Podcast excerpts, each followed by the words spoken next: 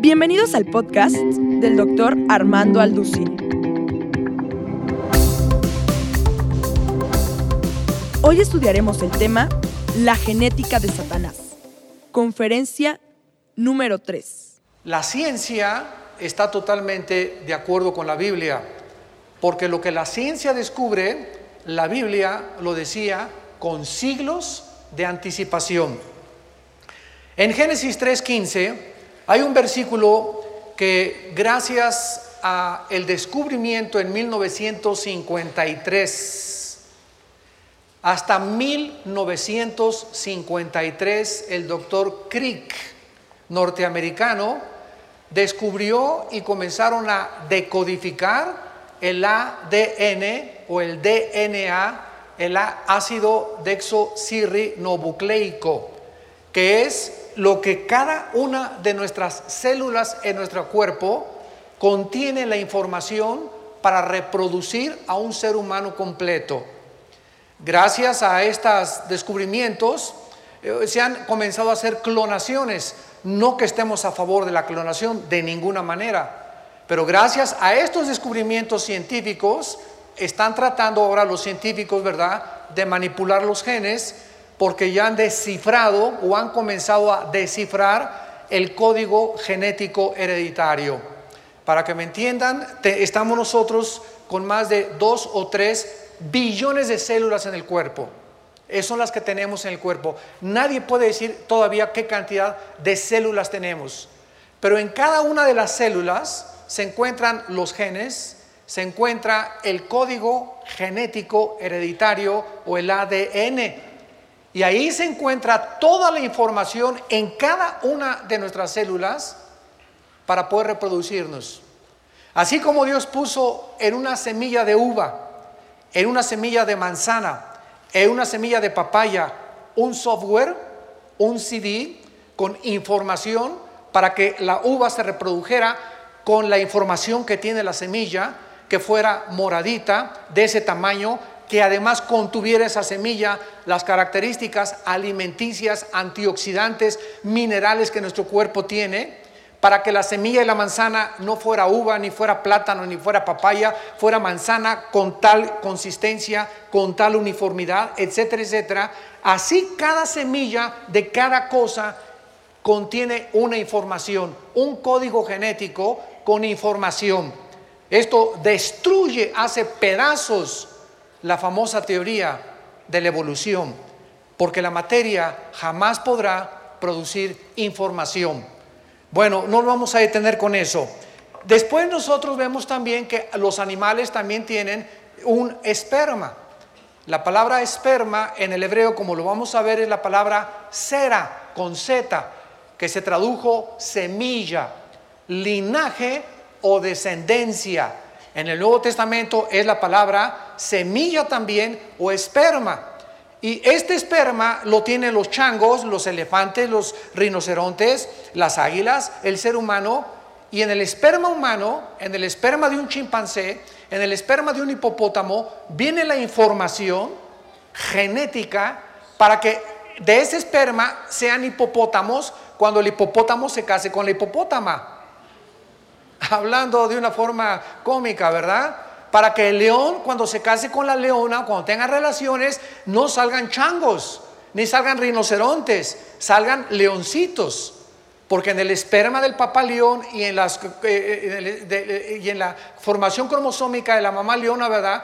Pueda también ella producir eso. Entonces vemos que en cada cosa, Dios desde el principio de la Biblia, desde el Génesis capítulo 1, dictaminó que todas las cosas fueran conforme a su semilla, a su género y a su clase. Y esto es lo que destruye la teoría de la evolución. Y lo vemos que a través de más de seis mil años de historia, hasta este momento no ha habido una mutación de una especie a otra especie. Hay mutaciones como la lagartija le cortan la cola y algunas nacen ya sin cola. Hay caballos percherones, caballos cuarto de milla, caballos árabes, caballos pony, pero son equinos. Hay ganado vacuno diferente, pero son equinos. Hay felinos, hay gatos, hay tigres, pero son felinos. Entonces, cada cosa pertenece a su especie. nosotros pertenecemos a la especie humana. No existe una especie subhumana. Somos humanos y somos una sola raza. Yo he oído continuamente pronunciar que la raza amarilla, la raza anglosajona, la raza negra. Discúlpeme, esto es un grandísimo error. Somos una sola raza. Porque en Hechos capítulo 17, Pablo dijo que de una sangre Dios ha hecho el linaje o la semilla o la descendencia de los seres humanos. En otras palabras, hay sangre RH positivo, RH negativo, sangre universal, pero es sangre humana. El día que tu maestro te diga que venimos del chango, dile que cuando necesite una transfusión de sangre, que le pidan a un chango una sangre, para que le hagan esa transfusión. Y hasta este momento, ¿verdad? Un negrito me puede transfundir sangre, un chino me puede transfundir sangre, porque es sangre humana aunque tengamos diferentes grupos étnicos, la sangre humana es sangre humana, con eritrocitos, con leucocitos, ¿verdad? Hemoglobina, etcétera, etcétera, la composición química que tiene la sangre humana. Muy bien, con toda esta información, se, fundó a, a, finales de 1990 lo que se llama el proyecto del genoma humano. Con todos los descubrimientos científicos del siglo XX, hasta el final del siglo XX pudieron comenzar a levantar lo que se llamó el proyecto del genoma humano. Y gracias a Dios que el director del proyecto del mundo del genoma humano, el doctor Francis Collins, es cristiano. Bueno, ahorita él ya no está al frente, pero era cristiano él, es cristiano él, y él comenzó con este proyecto, el cual el presidente Clinton lo presentó en la Casa Blanca a finales de los noventas, diciendo, por fin el hombre ha comenzado a conocer la información que Dios ha puesto dentro del ser humano.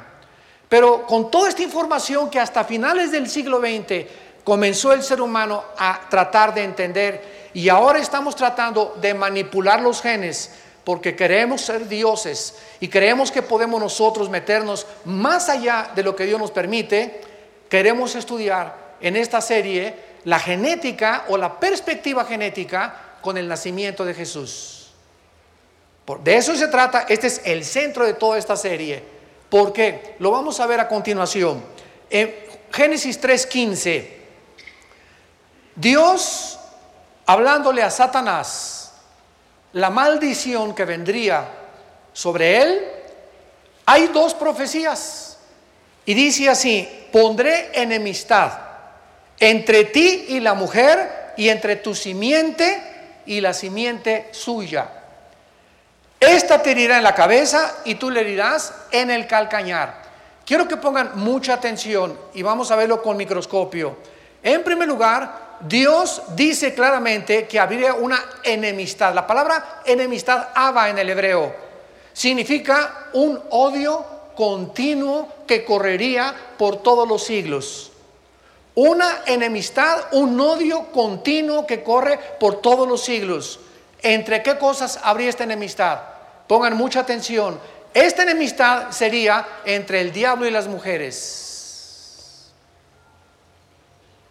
Entre el diablo y las mujeres.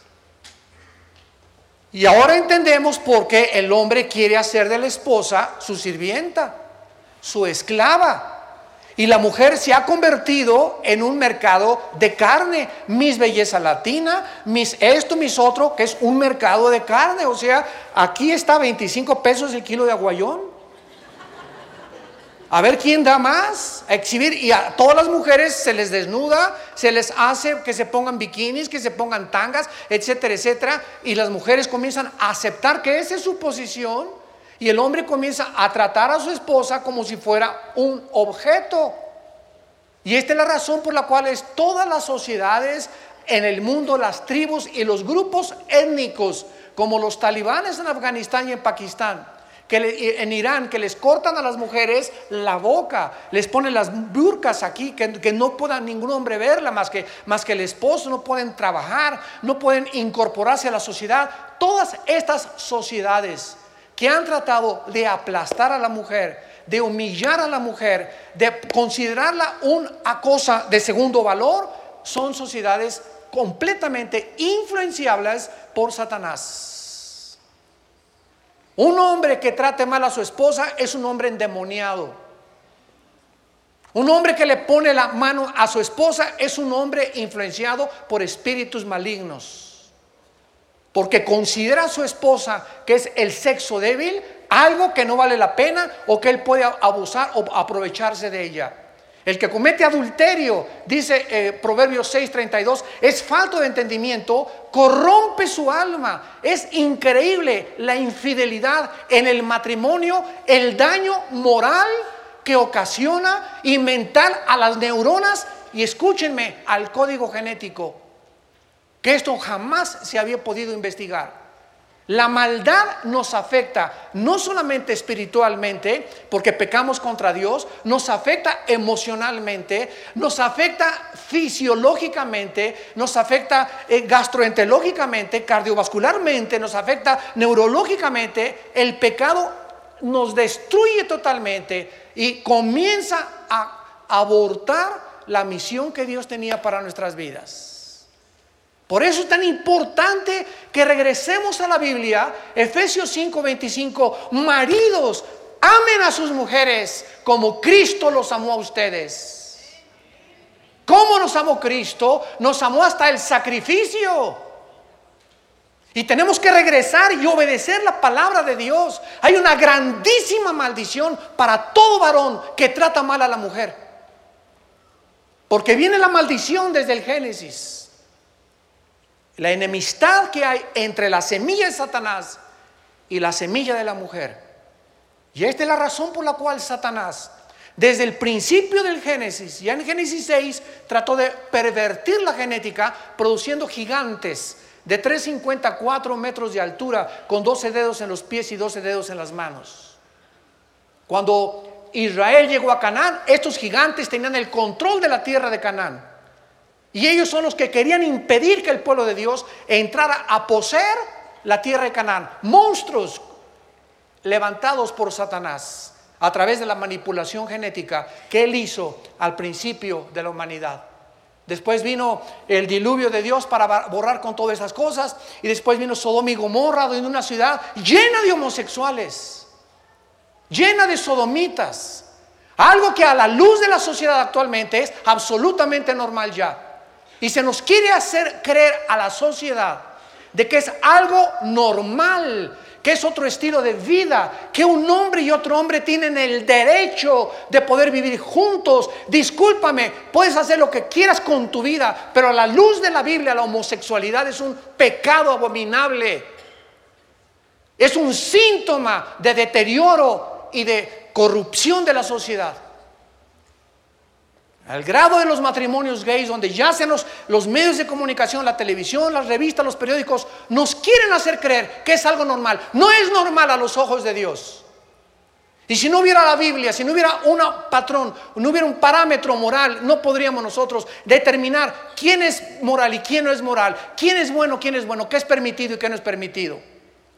Pero tenemos un parámetro, tenemos la palabra de Dios, tenemos los mandamientos de Dios que nos dicen, huye de la inmoralidad.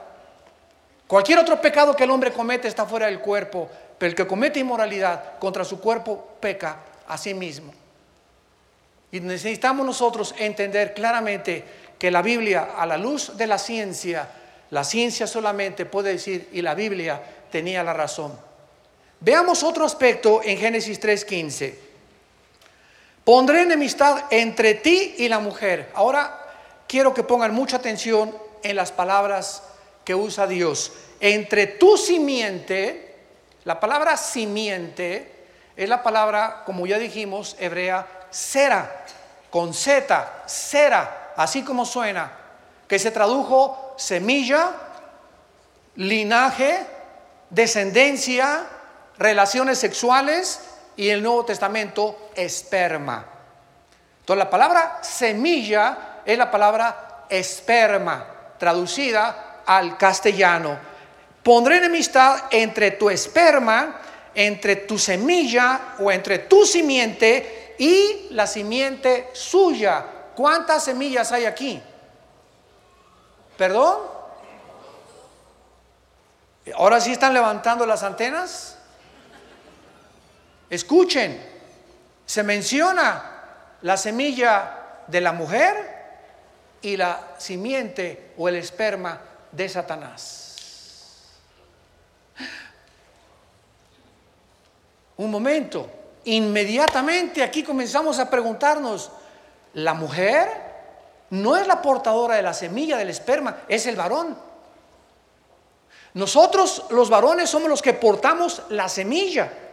La mujer recibe el esperma del varón a través de un solo esperma de los 23 de los 23 cromosomas que tiene el varón, ¿verdad? Con eh, X, Y y los cromosomas XX de la mujer, el momento de la concepción, la mujer recibe un solo esperma Y que determina el género que va a ser varón.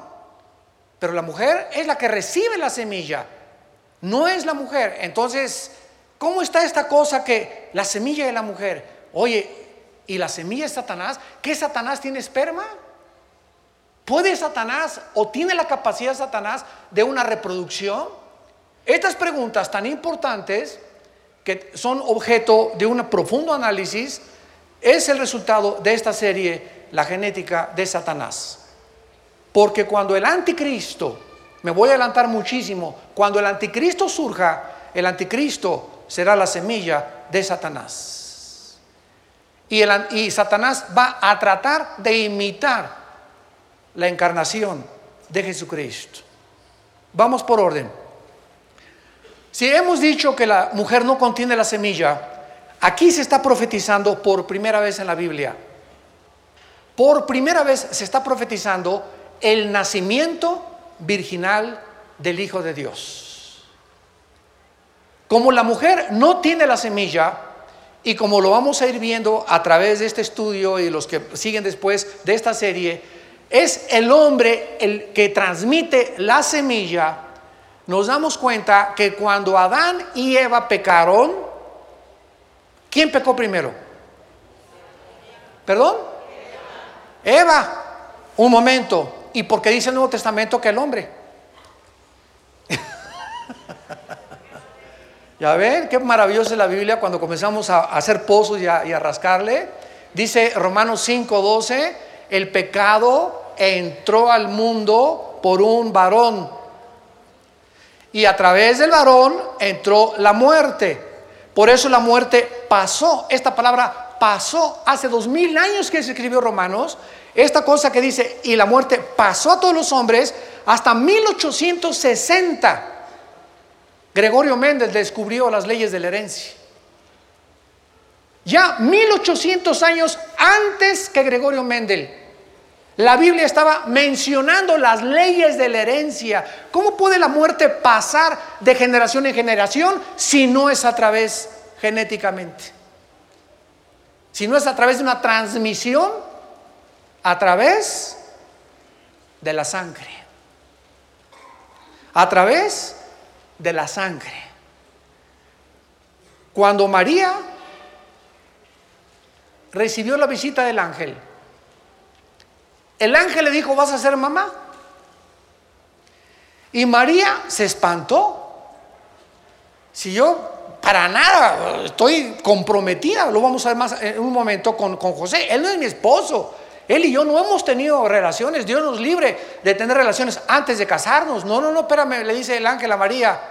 El santo ser que van a ser va a ser llamado Hijo de Dios porque el Espíritu Santo te cubrirá y será Dios el que ponga y el que ovule dentro de tu matriz el esperma Y para que nazca un varón. José no podía tener relaciones con María porque el esperma de José venía contaminado con el pecado. El Hijo de Dios no podía nacer como tú y como yo, porque todos nosotros tenemos a un papá y a una mamá. Y Salmo 51, 4 al 8, desde que nacemos hemos recibido la herencia del pecado, que es la enfermedad del alma, la naturaleza autodestructiva con la cual todos nacemos, a la cual William Shakespeare le llamó el defecto trágico. Carlos Marx, la lucha de clases. Sigmund Freud, el medio ambiente o la sexualidad infantil. La Biblia le llama pecado. Y es por esta enfermedad, el pecado, que solo la sangre Hebreos 9:22. Sin derramamiento de sangre, si no hay sangre, no hay limpieza del ser humano. La sangre se contaminó del ser humano y tenía que venir sangre sin contaminación, la que nos lavara de nuestros pecados. Y tenía que ser la sangre de un hombre porque tenía que nacer genéticamente Jesucristo a través de la semilla de Eva de Noé, de David, de todo, etcétera, etcétera, de María, Cristo tenía que nacer genéticamente, identificarse con el ser humano para poder redimirnos. ¿Por qué esta serie y por qué decidí tratar de predicar y compartirles esta serie a todas las iglesias a donde voy? Estoy compartiendo esta serie porque en primera de, Juan capítulo 4, versículo 2 y 3, hay un versículo que dice, y el que no crea que Cristo vino en la carne es el espíritu del anticristo. Ahora en mis viajes a Sudamérica he encontrado que hay teólogos que están enseñando, disque cristianos, que María fue una incubadora. O sea, simplemente su matriz fue una incubadora. Y que Dios por un acto sobrenatural creó a Jesucristo en su matriz. Y en el momento que se enseña esto, parece tan sutil, pero cuando creemos esta enseñanza, que solamente la matriz fue una incubadora y que Dios creó milagrosamente a Cristo dentro de María, estamos robándole a Cristo su humanidad. Cristo tenía que ser humano. Si no hubiera genéticamente sido humano Cristo, no hubiera podido Él pagar en la cruz por nuestros pecados. Porque tenía que el Hijo de Dios identificarse con la raza humana, pero al mismo tiempo ser sin pecado y al mismo tiempo ser Dios en la carne. El misterio de la piedad. Entonces, este primer versículo de la enemistad es el que nos va a servir para construir y para ir examinando y profundizando en esta serie. Muy bien, vayamos a Génesis capítulo 12 y vamos a ver en segundo lugar que para entender la manera, repito, como el enemigo, Satanás, planea realizar el surgimiento del anticristo, debemos investigar la genética de la encarnación del Señor Jesús. Antes de 1950, o 53, no podíamos hacer este estudio porque no teníamos el conocimiento. Gracias a la investigación científica, la ciencia no es enemiga del cristianismo, todo lo contrario. La ciencia se limita solamente a la observación de los fenómenos, a tomar nota de lo que pasa, el conocimiento empírico, lo que veo, lo que oigo, eh, todo lo que es fenómeno, lo transmito. Si la ciencia no puede ver y la ciencia no puede experimentar, no se puede considerar científico. Por eso la ciencia jamás, nunca de los nunca, podrá decirnos el origen del universo. ¿Quiénes somos y a dónde nos dirigimos? Porque para que la ciencia nos diga el origen del universo, alguien tuvo que haber estado ahí y haber visto qué pasó. Entonces, como no saben, han inventado la teoría del Big Bang y la evolución, etcétera, etcétera, cosas que la misma ciencia con los descubrimientos últimos está contradiciendo a estos descubrimientos o estos aspectos científicos que se consideraban científicos hace 20, 30, 40 años. Entonces la ciencia no es Dios. Hace 10 años en tu libro de física en la escuela secundaria decía que Plutón era considerado un planeta. Hace dos o tres años los astrónomos acaban de descubrir que las características de Plutón no corresponden a una clasificación como planeta. Y compras ahora un libro de astronomía y a Plutón no es un planeta. O sea, lo que la ciencia dice como verdad hace 10 o 15 años, pasa el tiempo y otra verdad superior opaca la supuesta verdad científica. Entonces, la teoría de la evolución, por eso se llama teoría, hipótesis, eh, cosas aproximadas, filosofías. Pero cuando venimos a la Biblia, no venimos a ningún libro de eh, hipótesis, venimos a un libro que nos dice desde hace dos mil años que ninguna cosa que se ha narrado en la Biblia, geográfica, histórica, científica, genética, arqueológica, geológica, psicológica y de cualquier disciplina científica que tú quieras, ningún aspecto de la Biblia ha podido ser contradecido. Los cielos y la tierra pasarán, pero mi palabra permanecerá.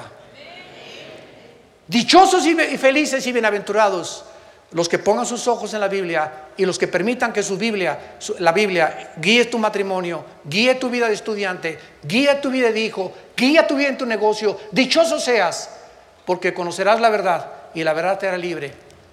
Y además conocerás verdaderamente lo que es el secreto de la felicidad. La felicidad está relacionada con la obediencia a la Biblia. Ninguna persona que me escucha ahorita ni por la televisión se puede considerar feliz por ser desobediente. La desobediencia siempre, siempre nos acarreará infelicidad, miseria, frustración, amargura y pecado.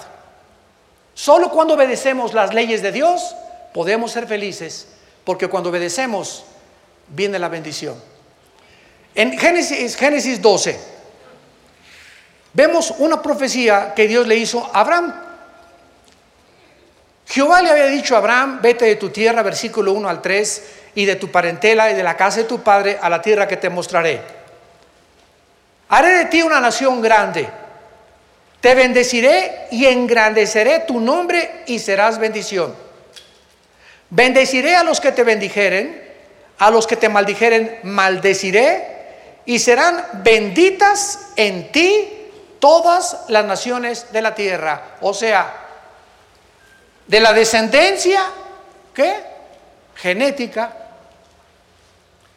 Abraham traía en sus genes la bendición de Dios. Y de ti, de, los que nazcan de Abraham, hablando hacia y proyectándose siglos después de Abraham, serán benditas las naciones de la tierra. O sea, desde hace aproximadamente cinco mil, seis mil años, un hombre transmite la bendición a toda la raza humana. ¿Cómo venía la bendición de Abraham a través de toda la Biblia? En una semilla. Ahí venía, en una semilla, ahí va la bendición. Ahí la trae David, ahí la trae Noé, ahí la trae este, Isaías, ahí la trae María. Hasta que llega y esa semilla, esa bendición, esa semilla es Jesucristo. Y en el momento que Jesucristo aparece en la tierra, Él es la semilla que le prometió Dios a Abraham genéticamente. Esto significa que Jesús tenía que provenir de la semilla de Abraham. Tenía que existir un eslabón genético forzosamente entre el cuerpo de Jesús y Abraham.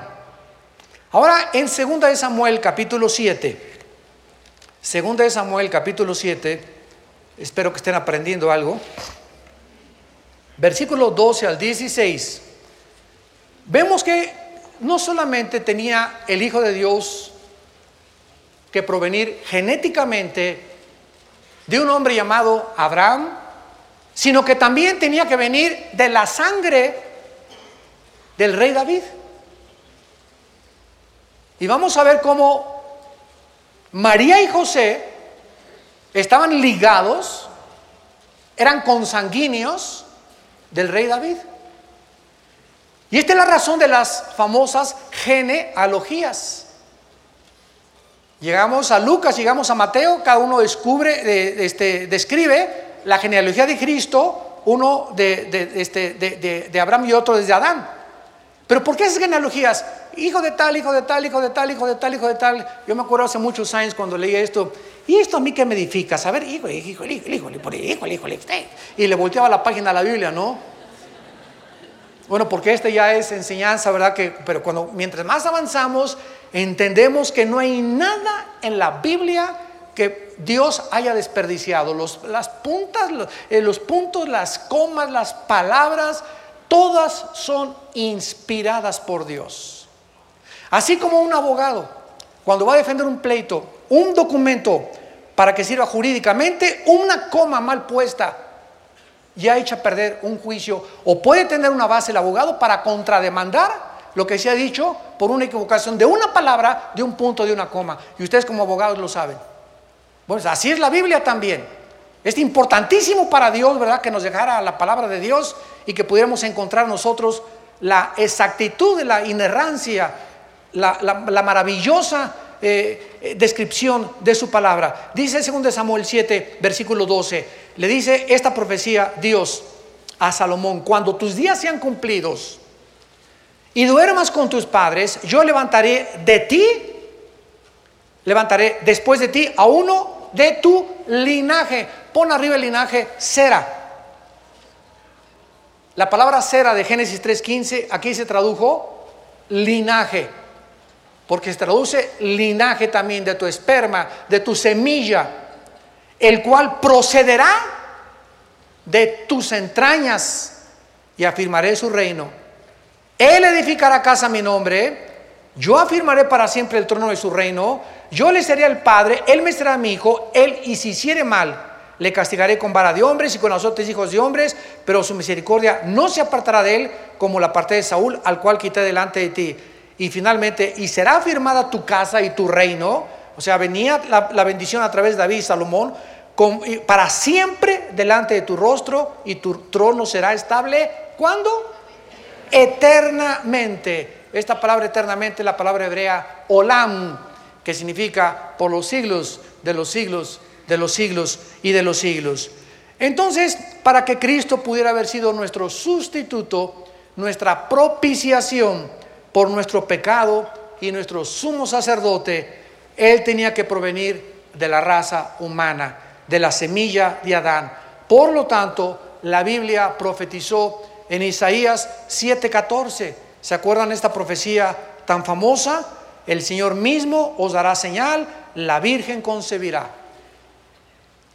Y aquí es importantísimo ya a la luz de la genética estar estudiando la Biblia de esta forma porque nos hace maravillarnos de la sabiduría de Dios. No dice la Virgen dará luz. Dice la Virgen concebirá, señores teólogos que me escuchan por allá.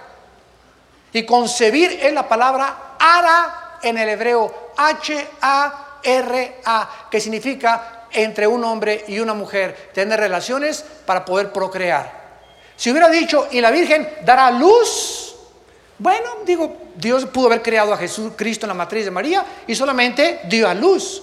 Pero la palabra concepción, concebir, involucra genética y científica y biológicamente algo mucho, mucho más profundo que solamente dio a luz.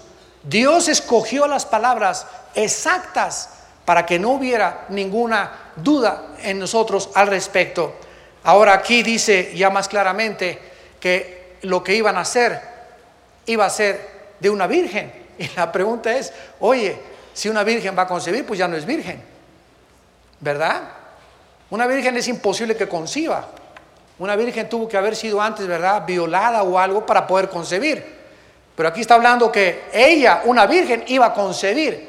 O sea, se estaba profetizando otra vez que cuando naciera el Mesías, el varón no iba a intervenir. Iba a ser una obra de Dios. El hecho de que Dios haya escogido a la mujer como el instrumento para que su hijo naciera y no el varón, eleva a la mujer a un nivel increíblemente sublime a los ojos de nuestro Creador.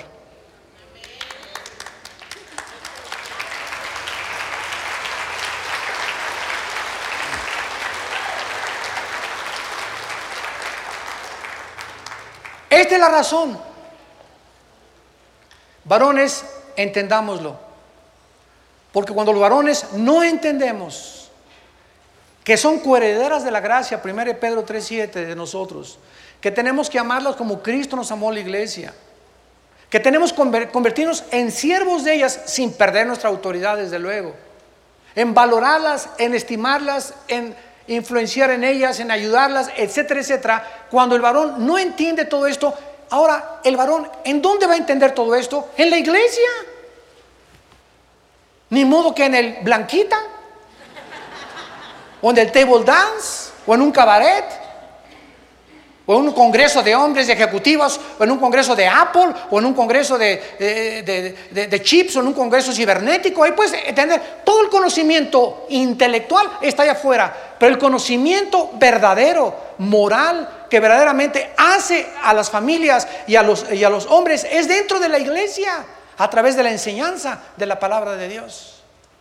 Todos ustedes hoy han apartado una hora, una hora y media de toda la semana para venir a, a sentarse y no televisión, nada de Barcelona, este, Real Madrid, ni, ni Pachuca América, por cierto ganó el América ayer también, ¿verdad? Digo, pero ahora venimos aquí, ¿verdad? Ahora venimos a poder alimentarnos del alimento que nuestro espíritu necesita. Gracias a Dios por la iglesia que Él fundó con su sangre. Amen su iglesia, amen a sus pastores, ama a tus hermanos alrededor. Pon tus los ojos y trata de invertir en qué? En la iglesia. ¿Por qué? Porque es lo único que tiene fundamento eterno. Es lo que está bendiciendo tu matrimonio, lo que está bendiciendo tu familia, lo que está bendiciendo tu futura carrera. Tu futuro completo está en las manos de Dios. Y tú no puedes tener esta información más que a través de las sagradas escrituras. Ahora veamos a continuación de qué forma el Nuevo Testamento también, vamos a Juan capítulo 7, nos confirma y es, como les dije, esta promesa de Abraham corre desde el Génesis hasta el Apocalipsis. Y esta es la consistencia de la verdad que tiene la Biblia. 66 libros forman el compendio de la Biblia. 66 libros escritos en 1500 años por más de 40 autores pescadores, pastores, profetas, eh, oficiales como Isaías en el reino, o coperos como Nehemías con el rey de Persia, eh, líderes como Moisés, etcétera, etcétera. 40 autores más o menos que hay en la Biblia y ninguno casi entre ellos se conocía. Y de estos 66 libros escritos en 1500 años, hay una línea de consistencia desde el Génesis hasta Apocalipsis que solo Dios lo pudo hacer. Es un libro sobrenatural. Los hombres no pudieron haber impreso, ni inventado, ni haberse inspirado si no hubiera sido Dios el que los usó como instrumentos. Y cuando tú entiendes esto, amas la Biblia, la abrazas y le dices a Dios, lámpara es a mis pies tu palabra, lumbrera en mi camino. Amo tu palabra, no hay error en ella, no hay ninguna cosa perversa en ella, es lámpara a mis pies, en tu luz veré la luz, oh Dios, guíame según tu palabra y comenzarás en la mañana a levantarte a desarrollar el hábito de tener tiempo con la Biblia. 10, 15, 20 minutos con la Biblia, leerla, meditar en ella, orar, es un tiempo que tienes con Dios y comenzará tu vida, comenzará tu vida a despejarse las tinieblas se irán quitando, las dudas de tu vida se irán haciendo a los lados y vas a ir viendo la luz y la luz y la luz que va a ir entrando más y más y más ancho y vas a comprender más los pensamientos de Dios, más los caminos de Dios, vas a tener más paz, más seguridad, más confianza en tu persona, más confianza en tu familia. Eh, los montes eruptará el Popocatépetl y un terremoto, pero tu alma estará confiada en el Señor porque en Él has puesto su confianza. Y si no tenemos esta fortaleza y no tenemos este contacto con la Biblia, es imposible que acabemos nuestra carrera. Imposible. Por eso hay tanta apostasía ahorita en las iglesias del mundo entero. Cristianos cometiendo adulterio, llegan a la iglesia en adulterio, o sea, sin ningún concepto del pecado, sin ningún horror ni odio al pecado, robando, transándose con odio a la esposa y siguen llegando a la iglesia. Sus vidas no han sido cambiadas por la Biblia. ¿Y por qué no han sido cambiadas por la Biblia? Porque esas personas que se dicen cristianas es el puro nombre que tienen de cristianos pero nunca le han entregado ni se han consagrado a Dios. No han tenido un encuentro personal con el Hijo de Dios. No es hasta que nos encontramos con Cristo y, y estas realidades cobran vida en mi vida que la palabra se vuelve vida dentro de mí. Y cuando me doy cuenta que la cortísima vida que tenemos, no hay mejor inversión que vivir cerca de Dios. En Juan capítulo 7, versículo 41 y 42, cuando comenzaron a discutir acerca del Cristo, otros decían, este es el Cristo, pero algunos decían, de Galilea ha de venir el Cristo. No dice la escritura que del linaje, pongan arriba de su palabra linaje, en el Nuevo Testamento, sperma. Es la palabra griega, sperma en el griego. Se tradujo linaje. ¿No dice la escritura que del esperma, ¿qué es el esperma? El código genético hereditario que es transmitido a través del esperma de los cromosomas del hombre y de los cromosomas de la mujer. Los dos aportan, el hombre aporta 23 cromosomas, cuando hay una relación sexual, la mujer aporta 23 cromosomas y se juntan los 23 cromosomas del, hombre con los 23 cromosomas de, la mujer para formar un cigote de 46 cromosomas. Entonces aquí hay algo genético del hombre y hay algo genético de parte de la mujer. Esto se llama la concepción, la fecundación. Por eso la Biblia es el único libro, Salmo 139, el único libro que nos dice cuándo comienza la vida. Señores médicos que nos escuchan y científicos y ginecólogos o genetistas. Unos dicen, a la semana es un ser humano, a las tres semanas es un ser humano, al mes es un ser humano, a los dos meses es un ser humano. No, el aborto a los tres meses no le hace nada porque no es un, no es un ser humano. La Biblia dice en el Salmo 139 que en el momento de la fecundación, en estado embrionario, dice David, mi embrión vieron tus ojos. Un momentico, Oye, el embrión no tiene ojos, o sí tiene ojos el embrión. Está hablando del embrión, estado embrionario. ¿Verdad? No es hasta las tres, cuatro semanas, hasta el primer mes, cuando ya el feto comienza a desarrollarse, etcétera, el cigote, perdón, ya se convierte en un feto. Pero cuando dice la Biblia que el embrión vieron tus ojos, esa palabra embrión significa que en estado embrionario, Dios en ese momento, en ese momento, su espíritu estaba tocando no la pura materia, que se iba a convertir en un ser humano, sino que ese ser humano ya no sería con la eternidad en su alma, con la conciencia de un Dios. Ese ser humano no nacería como nace un chimpancé, como un hijo de un hipopótamo o como de una jirafa. El ser humano nacería con la conciencia y por eso no ha habido ninguna tribu, ninguna civilización jamás en la historia que no haya adorado a uno o a millones de dioses. Como dijo Sigmund Freud, el famoso psicólogo Freud, eh, vienés, el hombre es incorregiblemente religioso. El único problema es que él nunca descubrió por qué. Porque dice Eclesiastés capítulo 3 versículo 11, Dios puso la eternidad en el ser humano. Y como traemos la eternidad, buscamos en el dinero, y buscamos en el sexo, y voy a ser presidente, y voy a ser gobernador, y ya que seas presidente, y ya que seas senador, y ya que seas diputado, y ya que tengas tu fábrica, y ya que seas millonario, y ya que seas artista, y ya que seas famoso, cuando estamos en la cumbre del ser humano, ahí es cuando más solo y vacío se encuentra. Ya llegué aquí, ¿y qué? ¿Y qué sigue?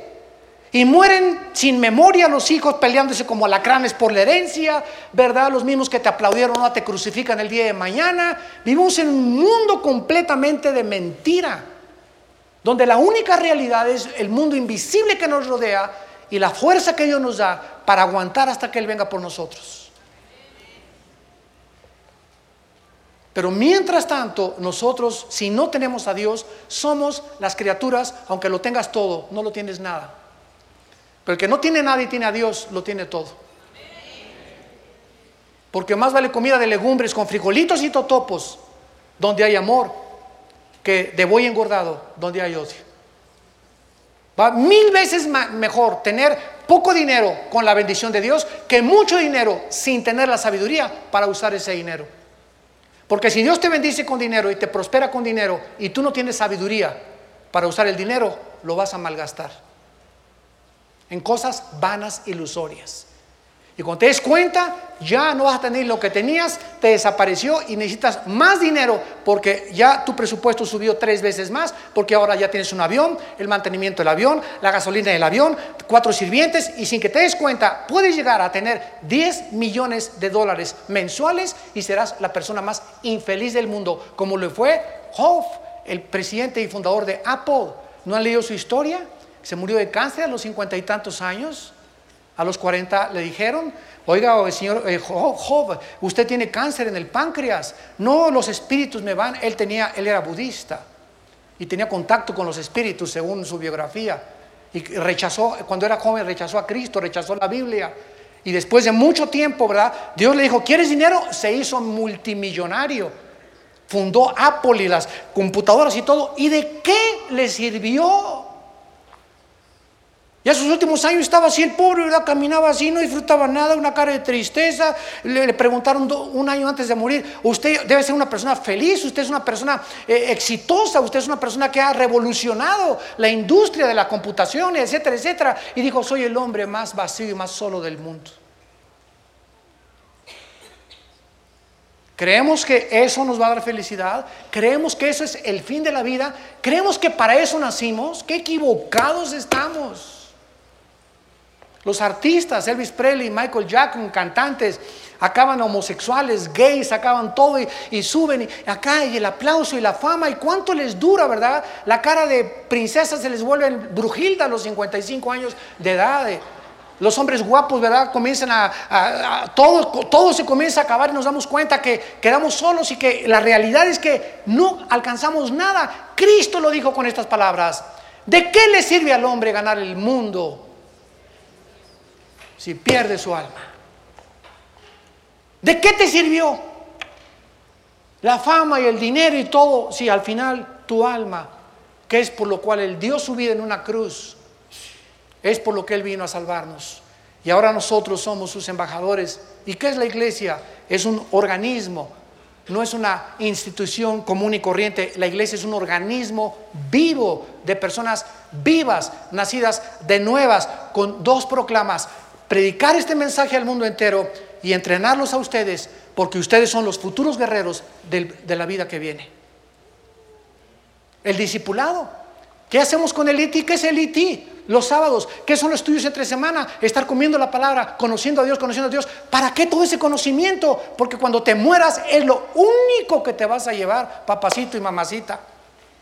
Es lo único que te vas a llevar. No te vas a llevar ni el anillo de casado que traes, ni los guaraches puestos que, con que te moriste.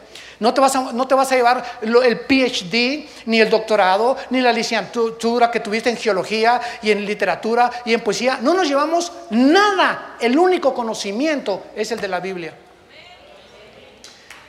Y ese conocimiento, ese conocimiento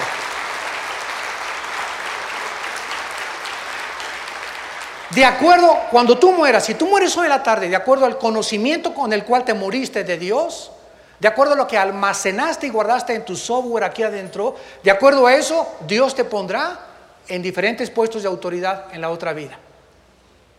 Si yo soy un jefe de personal en una compañía, ¿a quiénes le damos los puestos ejecutivos? A los que están mejor preparados académicamente. Eso es un decir, ¿verdad? Porque en México no vale eso. En México más en México, ¿a quién conoces sino lo que sabes? Pero en Estados Unidos es lo que tú sabes, lo que te recompensan.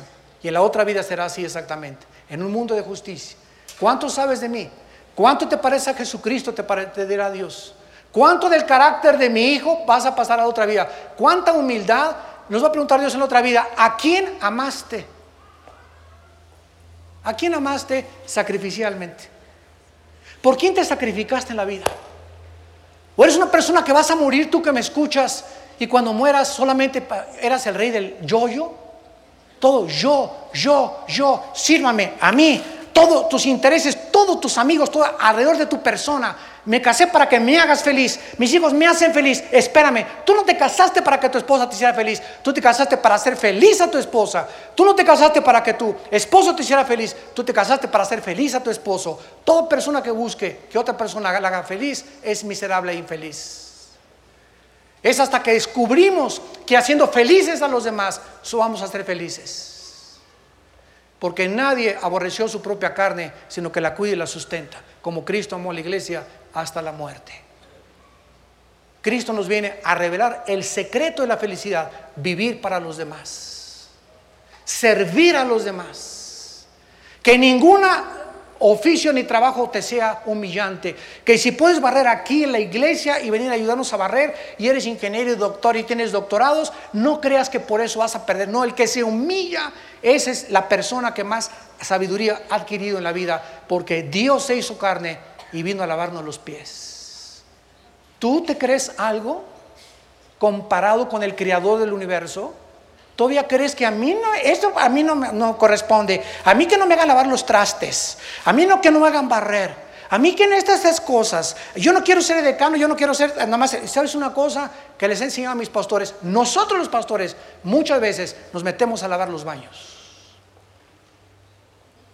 No somos más grandes que nadie, al contrario, estamos para darles ejemplo a ustedes de humildad y de humillación. No hay ningún trabajo, por más bajo que sea, ni de bolero, ni de carpintero, ni de albañil, ni de nada. No hay ningún trabajo fiel que sea humillante. Porque todo tiene recompensa delante de Dios. Unos decían, este es el Cristo, algunos decían, de Galilea venía el Cristo. No dice la escritura que del linaje de David, que del esperme David y de la aldea de Belén ha de venir, de donde era David, ha de venir el Cristo. Vemos nosotros también, no solamente aquí, sino en Gálatas capítulo 3, versículo 16. Dice Gálatas 3, 16, ahora bien, Abraham, Gálatas 3, 16, a Abraham fueron hechas las promesas. ¿Qué promesa? Recordamos Génesis 2. Y a su simiente, no dice a las semillas o a las simientes o a los espermas a Abraham se le prometió que a una semilla que vendría de él. En otras palabras, escúcheme con cuidado esto, esto es maravilloso. Cuando un hombre tiene relaciones con una mujer y el cromosoma Y fecunda el óvulo de la mujer, va a ser varón. Y de los 23 cromosomas, uno, el Y, va a ser varón. Todos nosotros los varones, desde Abraham, desde Abraham traemos el mismo cromosoma Y. Infectado. Y el cromosoma Y que María necesitaba para que fuera varón, no lo podía poner José, lo tuvo que poner Dios. Por eso tenía que nacer de una virgen. El varón no podía intervenir. Porque dice, aquí termino hasta ahorita esta, tercera parte de la serie, en Levítico 17:11. Levítico 17:11. La vida de la carne está en la sangre. La palabra vida, apúntalo en el hebreo, es la palabra nepej. Nepej se escribe nepesh con SH al final y es alma. Alma. A ver, vamos a traducirlo otra vez. El alma se encuentra en la sangre. El alma humana no se encuentra en la nariz, en el cerebro se encuentra el espíritu. Efesios capítulo 4. Pero el alma se encuentra en la sangre. Cuando Cristo derramó su sangre, derramó su alma, derramó su vida, porque la vida que le da vida a la carne se encuentra en la sangre y Dios puso en la sangre el alma.